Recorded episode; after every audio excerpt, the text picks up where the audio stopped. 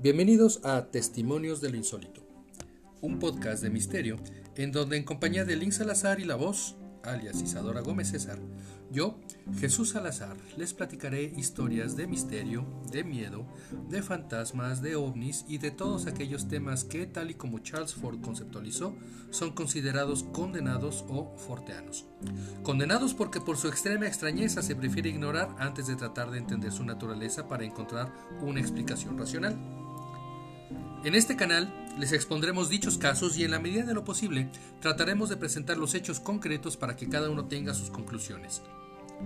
Las historias que leeré serán tomadas del libro recopilatorio de Tomás Doreste de Editorial Posada, edición de 1972. Antes de comenzar, te pedimos que nos sigas en nuestras redes sociales, Facebook, Twitter, Instagram, YouTube, como Testimonios de lo Insólito. Suscríbete, comparte, dale like y activa las notificaciones para que no te pierdas ningún episodio. Así pues, sean bienvenidos a este su programa de misterio, Testimonios de lo Insólito. Links, Hola. bienvenida.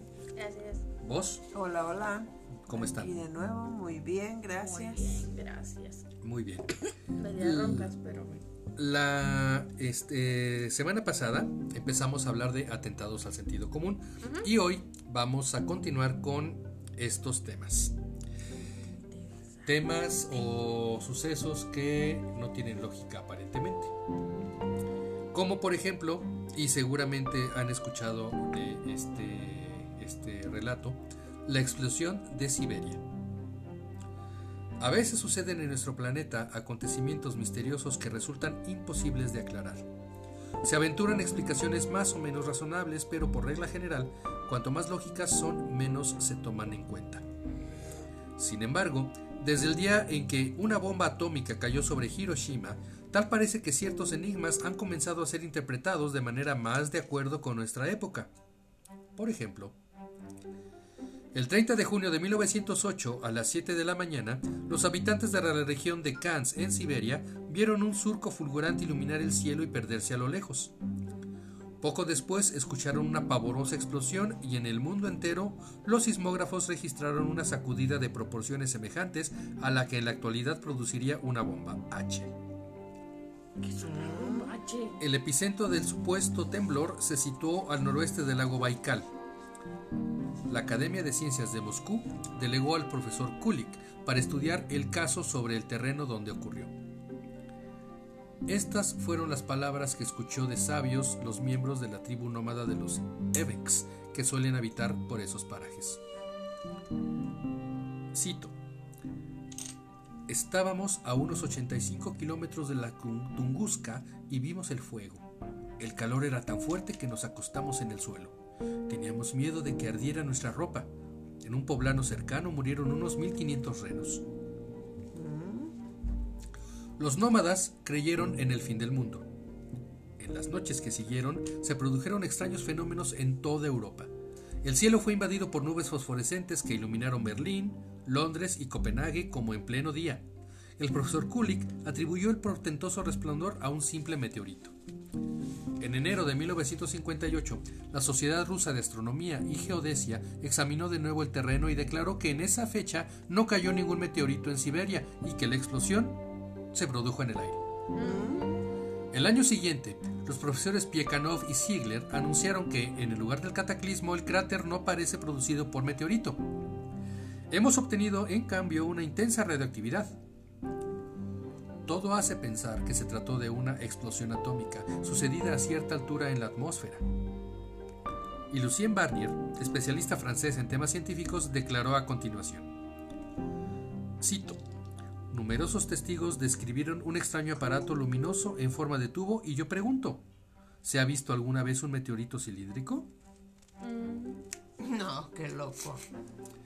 Este, esta es la gran eh, explosión este, en, en Tunguska, donde se vio que eh, hubo un enorme cráter y, un, y una enorme eh, área explosiva que en el bosque dejó uh, un gran radio este, de explosión y todos los árboles estaban alejados del centro. Es decir, Ajá. se nota que hay un círculo pero muy, muy bien delimitado En medio. en medio y los árboles están equidistantes y, y señalando hacia afuera del lugar de la explosión. Ah, qué loco. Y todavía no se sabe a ciencia cierta o no se ha di- di- dicho a ciencia cierta qué es lo que pudo haber sucedido en realidad. Se piensa, lo más lógico es que haya sido un meteorito. Ajá. Sin embargo, hay algunas eh, Pues evidencias. Hay algunas evidencias que hacen pensar en que más que eh, algo natural fue Algo fenómeno. un este una bomba, por ejemplo. Sí, suena más como bomba, ¿no? Sí, Por cómo se abrió. exactamente. La respuesta al Krakatoa. El Krakatoa fue eh, un, un- un volcán que hizo una explosión terrible, Ajá. Que fue ha sido muy comentada y este y eh, se se, eh, eh, se piensa que, que este tipo de explosiones pueden suceder en el futuro. Mm, La respuesta al Krakatoa. El periódico Zvezda de Leningrado publicó en marzo de 1964 un artículo que defendía una tesis harto singular. Los habitantes de la constelación de Cisne intentaron en cierta ocasión entrar en contacto con la Tierra. Los autores de la nota, Genrich Alto y Valentina Shuraleva, pretendían que la explosión sufrida en la estepa siberiana el 30 de junio de 1908 era la respuesta a la erupción del Krakatoa. Este suceso acaecido en 1883, la explosión del, del Krakatoa, debió enviar al espacio una densísima red de ondas de radio, y las lejanas inteligencias estelares creyeron que se trataba de una señal emitida en dirección suya desde las profundidades del universo. Y entonces decidieron enviar a la Tierra un rayo de elevado poder que al penetrar en la atmósfera terrestre se convirtió en materia. Comentario del periódico ruso se internaba de tal modo en lo fantástico que resulta difícil creer en él. Sobre todo al referirse a la colisión entre la materia y la antimateria, que hubiese significado mayor destrucción de la que realmente se produjo. Más se acerca a la verdad, o acaso a la lógica, esta teoría. La catástrofe pudo ser originada por la explosión del tanque de energía nuclear de una nave espacial procedente de otro mundo ajeno al nuestro. ¿Cuál es la verdadera razón? Nadie lo sabe, pero en este mundo de, de- de situaciones increíbles, respuestas o explicaciones increíbles también van a suceder. Claro. Como siempre. Las esferas de Australia. Otro misterioso fenómeno que todavía no se pone en claro y que tal vez tenga un origen extraterrestre se refiere a las esferas descubiertas en Australia. El 8 de abril de 1963, un guarda rural australiano, Jack McClure, halló en el desierto de Nueva Gales del Sur una brillante esfera metálica de 35 centímetros de diámetro y 5 kilos de peso. Había sido vista cuando reflejaba los rayos solares desde un avión que volaba a corta altura sobre el desierto. McClure entregó su hallazgo al gobierno para su investigación. El 28 de junio, en un punto situado a 90 kilómetros del lugar, hallaron otra esfera de metal, también era lisa y pulida sin ninguna abertura. Era ligeramente mayor que la otra. La tercera fue recogida el 12 de julio cerca de Muyorina, en Nueva Gales del Sur. Tenía 15 centímetros de diámetro y pesaba 3 kilos pero presentaba una abertura de 12 milímetros que permitió a los investigadores descubrir que el interior de la esfera estaba recubierta de plomo. Mm, Nada más plumo. Solo plomo, exacto. Qué loco. Alben Fairhall, ministro australiano de Abastecimientos, compareció el 30 de abril de 1963 ante la Cámara de Representantes para informar sobre ese asunto de las esferas. Dijo que los científicos del país estaban desconcertados. Añadió que no tenían idea de qué eran ni de dónde procedían y manifestó también que todos los esfuerzos realizados para abrir la primera esfera con sierras y taladros fueron completamente inútiles. A fines de 1964, el periodista norteamericano Frank Edwards escribió a la embajada australiana en Washington y les preguntó cuál había sido la decisión final en aquel extraño caso. Dos meses después le llegó la respuesta. venía del consulado australiano en Nueva York y aseguraban que las esferas de metal eran solo tres unidades congeladoras de un viejo modelo de refrigerador eléctrico. Si aquello era una explicación, dejaba muchas cosas sin aclarar, como por ejemplo, ¿qué científico habría dejado de reconocer una unidad congeladora de refrigerador? Y si se trataba de un artilugio tan prosaico, ¿cómo funcionarían las dos esferas grandes, puesto que carecían de aberturas por las cuales pudiera circular el gas alimentador? Lo único que sabemos a ciencia cierta es que algún tiempo después Frank Edwards moría repentinamente cuando la electrónica se vuelve loca. Pero si hablamos de fenómenos imposibles de aclarar, ¿por qué no mencionar las perturbaciones de los sistemas electrónicos producidos en los últimos años en barcos, aviones e incluso en los satélites artificiales sin que en ningún caso se lograra detectar el origen exacto de las averías? ¿Qué explicación dar cuando el radar miente? Los cohetes toman otro rumbo y deben ser destruidos en pleno vuelo y los barcos chocan sin causa aparente y se parten por la mitad. Más se perfecciona la técnica, más vulnerable se vuelve. Por fortuna, esos desórdenes nunca revisten un carácter de gravedad susceptible de causar catástrofes. Por ejemplo, el sábado 11 de octubre de 1969 se produjeron en Tokio, la ciudad más grande del mundo, dos hechos insólitos que provocaron algunos sustos y sembraron el desconcierto entre los técnicos. El primero fue un desperfecto en el sistema electrónico que rige las señales ferroviarias responsables del movimiento de centenares de trenes de pasajeros. Las llegadas y salidas de los trenes sufrieron retrasos inexplicables, a veces de más de cuatro horas, en la estación principal de Tokio, la de Ueno. El otro incidente afectó al rascacielos Kazumi Gasaki, de 36 pisos. Las puertas regidas electrónicamente de los elevadores comenzaron a cerrarse y abrirse sin que se lograra descubrir la causa. Tampoco en esa ocasión supieron los técnicos aclarar el porqué del desperfecto. Al mismo tiempo. ¿En qué es que acaso se revelaron las máquinas? Y ahora vamos a entrar a un tema que es eh, mucho, muy, muy, muy polémico. Es un tema que causa muchas polémicas. Que a pesar de que ya se tiene una explicación bastante clara y bastante racional de cómo sucede, sigue habiendo eh, cierto escepticismo y cierto miedo. A ¿eh? ver, a ver. A ver si, a ver si adivinan de qué se trata. Un insólito modo de arder. Nada- ¿Volcanes? Volcanes no. ¿Vos? Incendios. Son más frecuentes de lo que pensamos los casos de personas que un día fueron halladas completamente carbonizadas sin que hubiera incendio de por medio o sufrieran daño los objetos que las rodeaban. Mm, ¿Cómo se llama esto?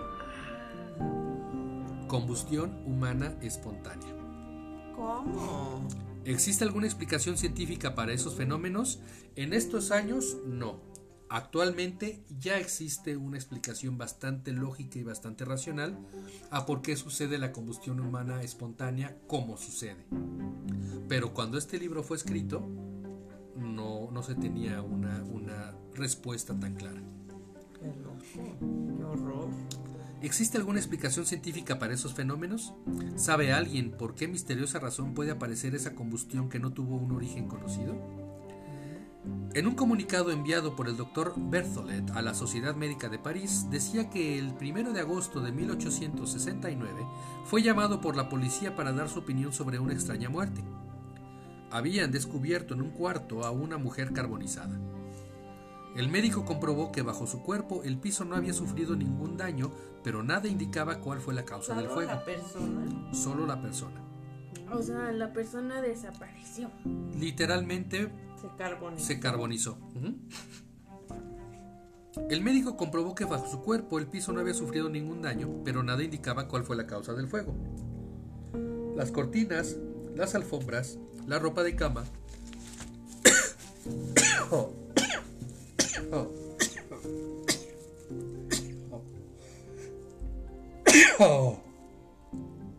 Ay, perdón. Salud. Salud. Perdón. Perdón, repito.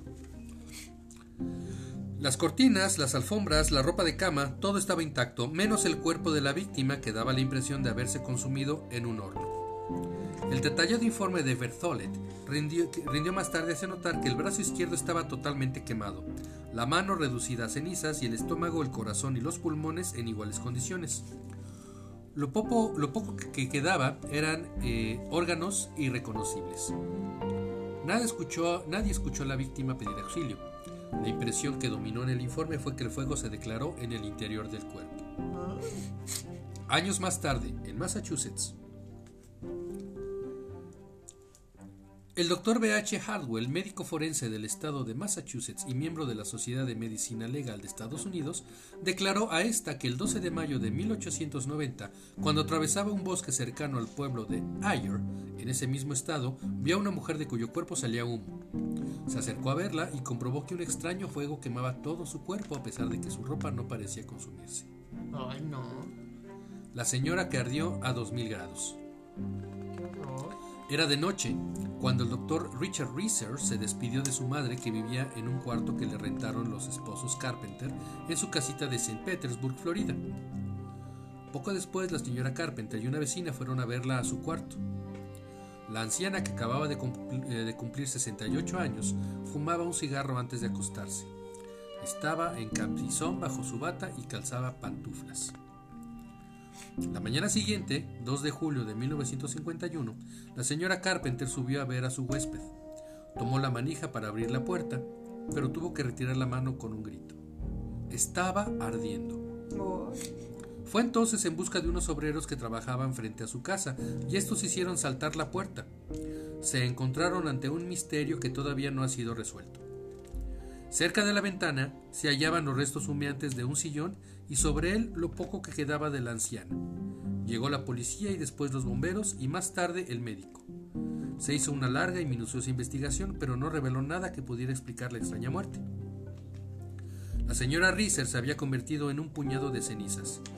Solo su pie izquierdo, algunas vértebras, se salvaron. Del fuego y del sillón nada más quedaron los resortes de acero. Las paredes del cuarto estaban aún calientes y cubiertas de hollín. El calor hizo estallar un espejo situado a tres metros del sillón. Sobre una cómoda se fundieron dos velas, pero lo más sorprendente del caso era que solo a partir de un metro de altura se notaba el efecto del calor. Por debajo de ese nivel todo seguía intacto. Edward Davis, perito asegurador, hizo sus propias investigaciones y tuvo que admitir que lo único cierto era que la víctima fue quemada viva. Wilton Foreman, médico forense, declaró no haber visto nunca un cráneo tan reducido por el fuego ni un cuerpo tan completamente carbonizado. Más tarde se comprobó que para obtener tal resultado intervino un calor no inferior a los 2000 grados. Ahí estaban las pruebas, así de que de así debió ser. Pero nunca se descubrió qué originó el tremendo calor. Bueno, ¿Alguna idea de qué es lo que es puede...? cierto es que emitimos gases nosotros, Ok, sí. ¿no? Nosotros emitimos Pudo, gases, es correcto. Este, pudo haber sido algo así, pero a tales magnitudes está O sea, como podemos- increíble, ajá, ¿no? Podemos morir por nuestro cuerpo, por adentro, que nos va. De hecho, se, se teoriza que es el efecto mecha el que produce este tipo, este tipo de muertes. El efecto mecha es este a partir de una de un fuego o de una chispa externa que prende en algún tejido y este tejido este va quemando eh, poco a poco eh, la grasa la grasa humana. Conforme la grasa humana se va deshaciendo va impregnando el resto de la ropa y la y esta ropa Ah, qué loco. y esta ropa que está siendo impregnada por el por la grasa quemada Ajá. solamente se quema o sea el, el fuego solamente quema la grasa que está impregnando la ropa Claro, la ropa no, la grasa. La ropa también que se está impregnada de, de- de la grasa entonces entonces es como si solamente se quemara la, la, la- mecha solamente como si solamente ajá. se, se quemara este, lo que está eh, impregnado de grasa y por eso no se extiende a otros a otras cosas, a otros objetos. Sí, en uno mismo nada más. Solamente, exactamente, solamente la ropa que vendría siendo el efecto mecha Ajá. y el origen de la grasa, que es el mismo cuerpo humano. Órale. Eh, más adelante les voy a, a dar la explicación completa de cómo es que se supone que se dan estas, este, estas combustiones humanas, pero repito, mm, aparentemente no hay absolutamente nada eh, misterioso, Ajá. todo es muy natural y entonces se preguntarán, bueno, ¿y por qué la gente no se despierta? Y la teoría es que sucede en muy pocas ocasiones que esa persona sufrió un, un ataque al corazón o algo así, O sea, no lo siente. que estaba, no, no lo sienten, Ah, bueno, estaba fumando, estaba fumando o algo así, Ajá. cayó una chispa, prendió Ajá. la ropa, se hizo el efecto mecha, pero como la persona ya estaba muerta, pues ya no sintió. Ah, qué loco. Y sí, efectivamente hay fotografías de, de estas eh, eh, de estas personas que sufrieron la combustión humana espontánea Mínimo ya no sienten. Y efectivamente solamente se ve un pie, un pedazo de pie por aquí, una mano por allá, pero no se alcanza a ver absolutamente nada más. Todo lo demás está calcinado. Qué horror. También la falta. La cabeza. Todo, Todo. Todo. todo. Ok. ah, Vos, Dime. tú sabes quién fue el presidente Kennedy. Así es. Ok. John F. Kennedy. John Fitzgerald Kennedy, es correcto, Links.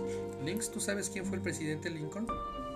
Eh, no. ¿No? ¿Vos sabes quién fue el presidente Lincoln? Abraham Lincoln. Ajá. Bueno, ¿qué tenían de común? ¿Qué tenían en común estos dos presidentes, a pesar de, además de ser norteamericanos? No sé, bueno, Kennedy era artista, ¿no? ¿O qué era? ¿Actor? Oh, ¿Con quién me estoy confundiendo? Te estás confundiendo con el que mató a, a Lincoln. No sé. Kennedy, reencarnación de Lincoln. En muchas ocasiones se ha dicho que el finado presidente. Kennedy tuvo muchos puntos de semejanza con el también asesinado Abraham Lincoln, pero el parecido entre ambos hombres de Estado es mucho mayor de lo que normalmente se cree. Por ejemplo, 1. Los dos se preocuparon por la promulgación de los derechos civiles. 2. Lincoln fue electo presidente en 1860 y Kennedy en 1960. Ah, 3. Los dos fueron asesinados un viernes. 4. Ambos murieron en presencia de su esposa y recibieron un tiro detrás de la cabeza. Uy, qué Au. feo. 5. Los sucesores de los dos personajes se llamaban Johnson, eran demócratas del sur y habían sido senadores. Mm. 6. Andrew Johnson, sucesor de Lincoln, nació en 1808. 7. Lyndon Johnson, sucesor de Kennedy, nació en 1908. Ah, La esposa de cada presidente perdió un bebé estando en la Casa Blanca. oh, ah. 9. John Wilkes Booth, asesino de Lincoln, nació en 1839. 10. Lee Harvey Oswald, asesino de Kennedy, nació en 1939. Ah, Booth y Oswald fueron asesinados antes de ser juzgados. hasta eso. 12. El secretario de Lincoln, que se llamaba Kennedy, le aconsejó que no fuera al teatro. 13. El secretario de Kennedy, que se llamaba Lincoln, le aconsejó que no fuera a Dallas. 14. Booth mató al presidente Lincoln en un teatro y corrió a ocultarse en un almacén. 15. Oswald disparó contra, disparó contra el presidente Kennedy desde un almacén y fue a ocultarse a un ¿Hotel? No, ¿qué era? teatro. ¿Teatro? Los nombres de Lincoln y Kennedy tienen cada uno siete letras. 17. Los nombres de Andrew Johnson y Lyndon Johnson tienen 13 letras cada uno. Ujú. 18. Los nombres de John Wilkes Booth y Lee Harvey Oswald totalizan 15 letras cada uno. 19. Se cree que Oswald, cuya culpabilidad todavía no se prueba, no fue el asesino único. Lo mismo sucedió con Booth. Como que muchas coincidencias, ¿no? Demasiadas, pues todas. Mónica, hija sin padre. Pero si a coincidencias extrañas y a casos inexplicables vamos, ¿qué decir de este suceso del que se ocupó la prensa mundial en 1945? En agosto de 1944, una muchacha natural de Hamburgo, Alemania, de 26 años de edad, escuchó asombrada al doctor cuando éste le anunció que iba a ser madre. La joven estaba segura de no, de no haber tenido contacto con ningún hombre desde hacía un año.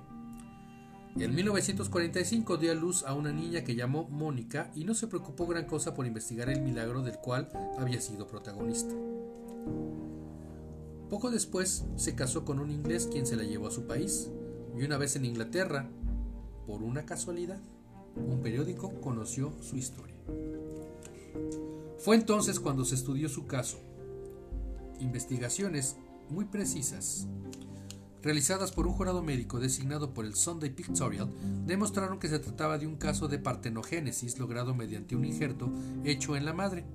Pero lo más asombroso de esta historia fue que aparecieron 20 mujeres más que se encontraban en la misma situación. La revista de medicina Lancet, seria y profesional, declaró que no era posible demostrar científicamente que hubiera intervenido un padre en la concepción de todas ellas, puesto que los análisis y el injerto practicado demostraron lo contrario. ¿Entendieron ustedes? Yo tampoco. No. Niño que fue madre a los 21 meses. ¿Cómo? Niño que fue madre a los 21 meses. Un niño. Niño que fue madre a los 21 meses.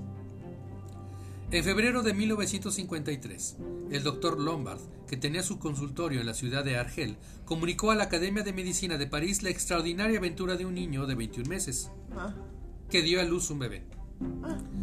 En efecto, una operación quirúrgica lo libró de un feto de 14 centímetros de largo, provisto de un diminuto esqueleto y varios cabellos. Era un auténtico feto humano que parecía desarrollarse normalmente y que un accidente interrumpió en su crecimiento. Este caso de partenogénesis era excepcional, pues la madre del feto era del sexo masculino. El propio doctor Lombard se encargó de eliminar la hipótesis de que el feto fuera un hermano gemelo del ¿Cómo vamos? ¿Bien? Extraño. sí. ¿Mal? Vamos, vamos. Extraño. El caso del barco invisible. Otro suceso cuya solución sigue aún sin aclarar es el caso del barco invisible. Durante la última guerra, la Marina norteamericana llevó a cabo una experiencia que hubiese permanecido secreta de no ser por el doctor Morris K. Jessup. Este hombre, que sabía demasiado del asunto, fue hallado muerto dentro de su automóvil. Suicidio, declaró la policía. Vamos por partes. ¿Cómo? Barco invisible, Ajá. Morris. Jessup. ¿No le suena de algo? No. Pero antes de morir, el doctor Jessup levantó en parte el velo del misterio. Parecía una experiencia digna de una novela de misterio. Se trataba de un proyecto conocido como el Experimento Filadelfia, Ah. cuya finalidad era volver invisibles a los barcos. Obtuvo tan solo un éxito parcial con resultados inesperados que causaron un elevado número de víctimas. El Pentágono se negó a hacer declaraciones sobre este asunto e incluso declaró que jamás existió tal proyecto. Sin embargo, el periodista que pretendía consultar el diario de a bordo de algunas unidades de la Armada que se encontraba cerca del experimento recibirá una negativa.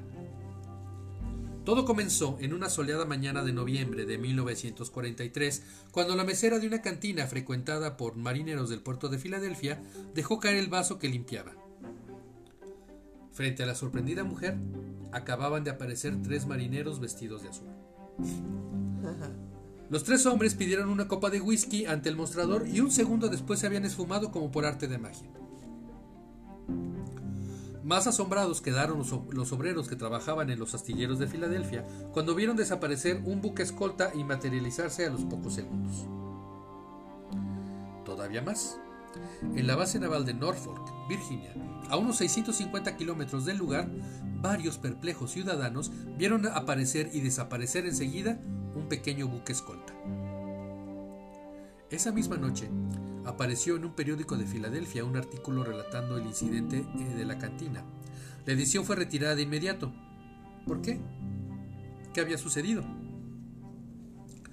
Según el doctor Jessop, que parecía estar enterado o incluso intervino en el experimento, todo comenzó en la primavera de 1942, cuando un joven científico se presentó en la Oficina de Investigaciones Navales y propuso un sistema de camuflaje que consistía en volver invisibles a cualquier barco que se hallara en alta mar.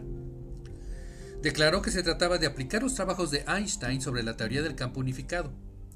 De acuerdo con el doctor Jessup, un misterioso personaje llamado Alan, o Allen, que nadie supo localizar, le escribió para explicarle el porqué del fracaso del experimento. Decía que el barco experimental desapareció en alta mar durante el tiempo deseado, pero se produjeron algunos resultados inesperados. El barco siguió apareciendo y desapareciendo, como esas velitas de cumpleaños que se apagan y se vuelven a encender.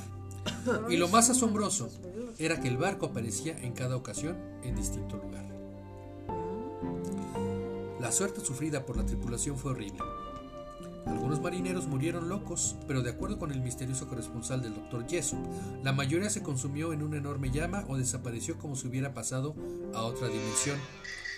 Y aquí no se menciona, pero también se sabe que algunos marineros cuando aparecieron en el, en el bueno, cuando reaparecieron después de que se desapareció el barco, Ajá. estos algunos marineros aparecieron fusionados con el barco mismo. ¿Cómo? Es decir, Volvieron a aparecer con el barco. sí, claro, volvieron a aparecer con el, bar- con el barco, pero haz de cuenta, en el barco original, por decirlo de alguna manera, había una mampara. Ajá. Cuando el barco volvió a aparecer, esa misma mampara estaba ahí, pero el cuerpo de uno de los marineros estaba a la mitad de un lado de la mampara No. y la otra mitad del otro. No, ¿cómo? ¿Sí? ¿Sabes lo que se me recuerda? ¿Qué? Como esa serie que hay como un domo y que parte a ¿La vacas. que yo vi? ¿O cómo? No, en un domo Ajá. que parta vacas. Sí, pero en este caso los Estaba marineros vivo, ¿no? estaban vivos. Pero Los partidos a la mitad. No, no estaban partidos a la mitad, estaban bueno, fusionados, con el barco. del otro lado. Ajá. Es como si cuando hacen una casa Pero que van a que van a colar el, el de una pared, ponen a un este a una persona eh, de un lado de la pared y del otro, le echan el cemento encima y ahí se queda la persona un- con una parte del cuerpo de un lado y con otra parte del cuerpo del otro. Pero tengamos en cuenta que el barco está hecho de acero. Ajá. Qué loco, ¿eh? El FBI investigó el caso. Nunca logró descubrir al misterioso Alan y pensó que su identidad coincidía con la del Dr. Jessup. ¿Fue por eso que se suicidó? La reaparición a distancia del barco parece confirmar una buena parte de la teoría de Einstein, según la cual un objeto puede transportarse instantáneamente a distancias considerables si se utilizan ciertos metales para crear cambios magnéticos que se transforman en fuentes de energía. Hemos de añadir que el Dr. Jessup se interesó bastante en la astronomía y más concretamente en el fenómeno ovni. ¿Coincidencia? No lo creo. No, no, no. ¿De dónde llegó la imagen de TV? Bueno, voy a comentarles también más adelante en otro capítulo todo lo que se sabe acerca del experimento Filadelfia. Ajá. Y ahorita vamos a ver eh, un suceso eh, también muy interesante que tiene su equivalente en un suceso que sucedió en Inglaterra, Ajá. Donde hubo una eh, un robo de señal de televisión. Ajá. Ahorita les explico. ¿De dónde llegó la imagen de TV? Igualmente misterioso resultó lo sucedido en una tarde de septiembre de 1953 en la ciudad de Londres. La BBC, empresa oficial que se ocupa de transmitir los programas de televisión, recibió un centenar de llamadas telefónicas de televidentes que querían saber por qué les habían presentado una imagen desconocida para ellos que decía Clee Houston. La imagen era perfecta y permaneció tanto tiempo en las pantallas que algunas personas pudieron fotografiarla. Los ingenieros de la BBC dijeron primero que tal vez se trataba de uno de esos extraños fenómenos que suceden a veces durante las transmisiones. La imagen Clee Houston era de Houston, Texas, y el alcance de esta estación emisora era normalmente de 400 kilómetros. En ciertos casos, la atmósfera devuelve, como hacen los satélites tipo pájaro madrugador, la onda a otra parte del mundo. Fue tal vez por eso que los televidentes ingleses pudieron ver durante unos segundos la imagen desde otro lado del océano. Pero días más tarde, esos mismos ingenieros averiguaron que la emisora local de Houston no funcionaba desde hacía más de tres años y que desde entonces no había vuelto a lanzar imágenes al aire. Resulta de eso que la imagen de una emisora se paseó por el espacio durante tres años hasta ser finalmente captada en Inglaterra. ¿Por qué? ¿Cómo? ¿Acaso hizo un largo viaje por quién sabe dónde antes de ser reflejada y devuelta a la Tierra? ¿O solo se paseó en torno del globo durante tres años rebotando de este a la estratosfera? También podríamos suponer que la imagen fue captada desde un lejano mundo, desde el cual nos la regresaron amablemente. Órale. Pues, qué miedo. Eh, A la vez. Hay, en, en Sí. este caso, en este caso hay eh, dos eh, historias de secuestros de señales televisivas muy, Una es aquella en que eh, la gente estaba viendo la televisión muy tranquilamente en sus casas y de repente aparece una imagen con Max Headroom. Ajá. ¿Sí, sí recuerdas quién era Max Headroom? lentes, ajá. Ajá, el de Pepsi. Y del robot, como robótico. que hablaba un personaje que hablaba como robot. Exactamente. Bueno, resulta que eh, un personaje vestido de Max Headroom Ajá. eh, robó la señal de la televisión por algunos minutos Qué loco. y nunca nadie supo quién fue, ni de dónde, ni cómo lo hizo, ni nada. Ay, qué mal. Cabe señalar que esto es un delito muy Ah, no, grave. claro. Eso por un lado. Por el otro, en Inglaterra también se dio la, el caso de un secuestro de señal televisiva Ajá. En el que eh, la gente estaba muy tranquilamente en sus casas viendo la televisión sin hacerle daño a nadie y de repente la señal se empieza a distorsionar Ajá. y se empieza a escuchar una voz metálica, medio robótica, que dice ser eh, parte de, eh, que, que dice ser de un ser, comandante de la flota interestelar, Ay, y que y da un mensaje a la humanidad. Es un mensaje No, que pues dura alrededor de deshajo. 5 minutos. Qué mello. Eh, Yo he tenido sueños así. ¿Así? Sí, horrible. También yo. Ok. Este. Que secuestran. Que te secuestran. Qué feo. Cuéntanos. Pues hubo un día que yo este, estaba dormida, ¿no? Así, normal, corriente. Estaba dormida con los ojos cerrados y pues Como debes estar, básicamente, Ajá. para poder tener una pesadilla. Sí.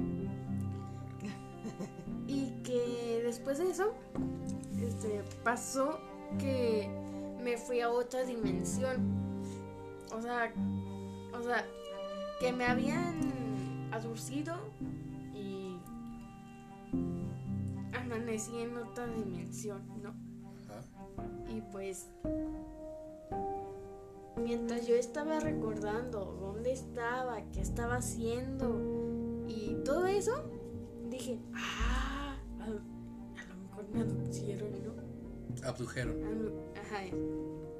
Y pues, pues sí, estaba ahí sentada tocando todo lo que, lo que yo veía, ¿no?